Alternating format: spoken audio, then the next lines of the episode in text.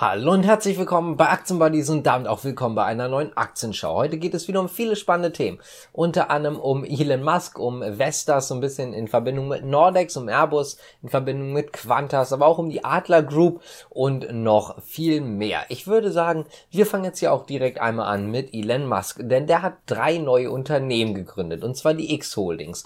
Die werden zusammengefasst als X Project. Dort soll wohl auch unter anderem die Zahlung mit gemacht werden werden für Twitter und was interessant daran ist, dass jetzt gerade Gerüchte rumgehen, dass er da so ein bisschen alles unter einem Hut bekommen möchte, also quasi so die Dachgesellschaft zwischen Tesla, SpaceX, aber auch Twitter. Wie das Ganze dann später aussehen wird, ob das dann kommt, ist natürlich fraglich, aber zumindest hat er fürs erste die X Holding 1, 2 und 3 angemeldet. Kommen wir zum nächsten Punkt und zwar Vestas. Das betrifft auch natürlich Nordex und die anderen nahen Konkurrenten, denn die haben gerade ziemlich an den Kriegsfolgen zu knabbern. Es ist so, dass man bei Vestas jetzt die Prognosen fürs Gesamtjahr runtergeschraubt hat. Nicht nur den Umsatz, sondern auch den Gewinn, also die operative Marge. Fangen wir mal ganz kurz mit dem Umsatz an, denn fürs Gesamtjahr 2022 ging man bei Vestas bisher von einem Umsatz zwischen 15 und 16,5 Milliarden Euro aus. Jetzt wurde das sowohl die obere Grenze als auch die untere Grenze Grenze 0,5 Milliarden nach unten verschoben. Anders gesagt,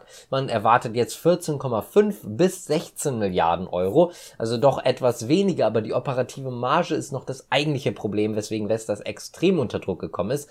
Eigentlich hatte man erwartet bei der operativen Marge irgendwo einen Wert zwischen 0 und 4 Prozent, also im positiven Bereich. Jetzt geht man davon aus, dass man im absoluten Bestfall bei 0 Prozent ist. Das heißt also, die Marge ist jetzt nicht mehr 0 bis 4, sondern zwischen minus 5 und 0%. Und das ist natürlich schon doch durchaus ein Schlag ins Gesicht für den einen oder anderen Aktionär. Als nächstes kommen wir zu Infineon. Übrigens Infineon, Vestas, Nordex und auch Home Depot hatten wir heute schon morgens im Chart. Übrigens auch Warta. Das möchte ich ganz kurz nochmal sagen. Da habe ich die News einmal auch ganz kurz zusammengefasst. Und wenn euch das interessiert, der Chart dieser Aktien, dann könnt ihr gerne noch auf unserem Zweitkanal vorbeigucken.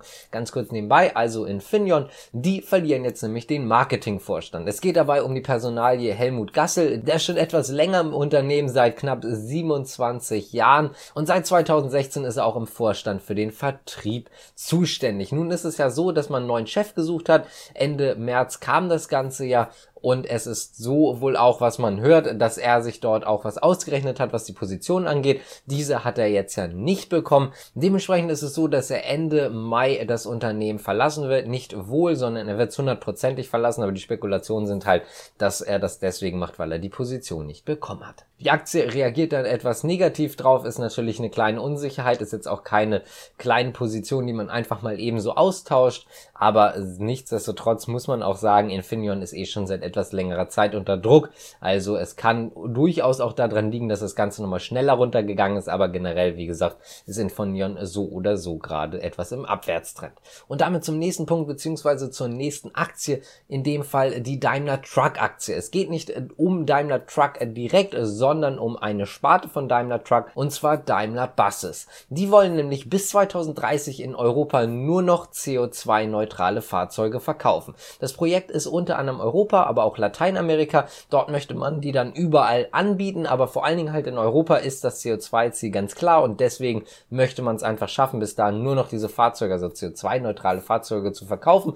Dort sieht man auch positiv in die Zukunft und sagt, dass man das auch durchaus schaffen kann, auch im Zeitplan dafür ist. Denn man wird auch bald die nächste Generation, die dritte Generation der Batterien vorstellen. Damit möchte man auch mehr Reichweite erreichen können. Das ist zumindest das, was gerade gesagt wird. Wie gesagt, noch ist sie nicht vorgestellt worden, aber zumindest geht das jetzt so hervor, dass sie eine größere Reichweite erreichen wird und damit möchte man dann schon mal diesen Schritt auch gehen und wie gesagt, man sieht sich da selber im Zeitplan bis 2030 könnte das also was werden. Kommen wir mal zu Qantas. Die kaufen nämlich neue Airbus Jets und zwar die 350, also A350 1000 und zwar möchte man damit gerne Langstreckenflüge machen. Man möchte von Sydney aus einen Nonstop Langstreckenflug nach New York, aber auch nach London anbieten und wenn das Ganze klappen sollte, im Übrigen ab 2025, dann ist wohl auch der Plan, dass es dann eventuell Flüge von Sydney auch nach Frankfurt und auch nach Paris geben wird. Außerdem werden noch jeweils 20 Stück des A320 und A321 XLR bestellt. Also doch ein durchaus größerer Auftrag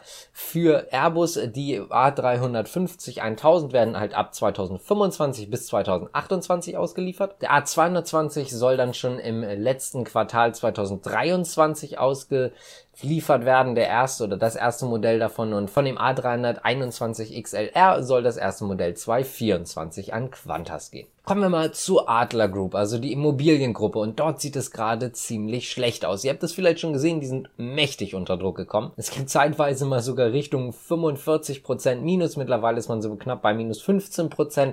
Es hat nämlich einen ganz einfachen Grund. Und zwar hat man den Wirtschaftsprüfer offensichtlich, und zwar KPMG in dem Fall. Und die sagen, man kann aktuell kein Prüfungsurteil für die Adler Group abgeben. Und zwar geht es dabei insgesamt um eine Sonderprüfung. Es ist so, dass wir ja zum Beispiel auch bei Wirecard etwas Probleme in der Zahlung hatten, um das jetzt mal ganz freundlich auszudrücken.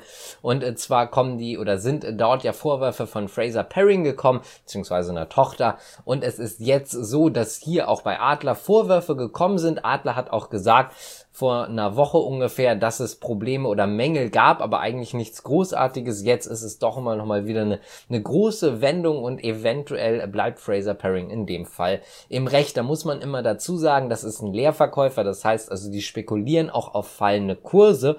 Anders gesagt, die profitieren natürlich von Einknicken einiger Kurse oder nicht einiger, sondern vom Einknicken der Kurse. Dementsprechend immer ein wenig vorsichtig nehmen, was dort gesagt wird. Kommen wir mal zu Amazon, denn Verdi hat zu Warnstreiks an sieben Standorten ausgerufen. Das Ganze liegt daran, dass man gerne wissen möchte, welche persönlichen Daten hat Amazon eigentlich gespeichert. Das möchte man gerne, dass es offengelegt wird. Da ist aber gerade, ja, ist halt erstmal ein Warnstreik. Man weiß jetzt noch nicht so ganz genau, was passiert, was man dort erreichen kann. Aber zumindest wird jetzt erstmal an sieben Standorten gestreikt. Amazon hat hingegen nochmal wirklich betont, dass die Arbeitsatmosphäre ja auch relativ gut ist. Also eigentlich so richtig sind sie da gar nicht drauf eingegangen, sondern sind eher aufs Bezahlmodell eingegangen, dass man gar nicht so wenig verdient. Außerdem, dass eine automatische Lohnerhöhung nach 12 und 24 Monaten kommt. Also wirklich auf diesen Vorwurf eingegangen ist man dabei nicht. Heißt also, man hat so diese zwei Streitpunkte halt wie, wie schon seit sehr, sehr langer Zeit haben wir öfters drüber gesprochen. Einmal natürlich die Tarife, da wo man auch so ein bisschen drauf eingegangen ist, aber auf das andere, dem Bereich halt, dass persönliche Daten gespeichert werden. Welche denn gespeichert werden, da ist man überhaupt nicht drauf eingegangen und damit auch zum nächsten Thema und zwar haben wir Encavis. Und zwar hat man bei Encavis die Quartalzahlen, die vorläufigen Quartalzahlen vorgestellt. Der Umsatz konnte um mehr als die Hälfte auf guten 90 Millionen Euro gesteigert werden. Das bereinigte EBITDA lag bei knapp 35 Millionen, was ebenfalls um einiges mehr war als noch im Vorjahr. Denn dort stand auf dem Papier noch 13 Millionen Euro. Heißt also, man ist doch durchaus auf einem guten Weg, liegt und auch unter anderem natürlich an höheren Strompreisen. Encavis, für die, die es nicht wissen, ist ein, ja, ich sag mal, Betreiber für Solarparks, aber auch zum Beispiel Windparks. Das heißt also, die profitieren natürlich auch von höheren Strompreisen. Das ist jetzt auch ein Grund gewesen. Und man sieht sich jetzt auch dadurch, dass die Zahlen sehr stark waren, sehr gut auf dem Weg für die Prognosen beziehungsweise für die Ziele, die man sich fürs Jahr 2022 gesetzt hat. Und damit war es das jetzt auch mit der Aktienschau. Ich hoffe, es hat euch gefallen. Wenn es euch gefallen hat, könnt ihr gerne abonnieren, liken, kommentieren und so weiter und so fort. Ich würde sagen, ich bedanke mich bei euch und bis zum nächsten Mal. Ciao.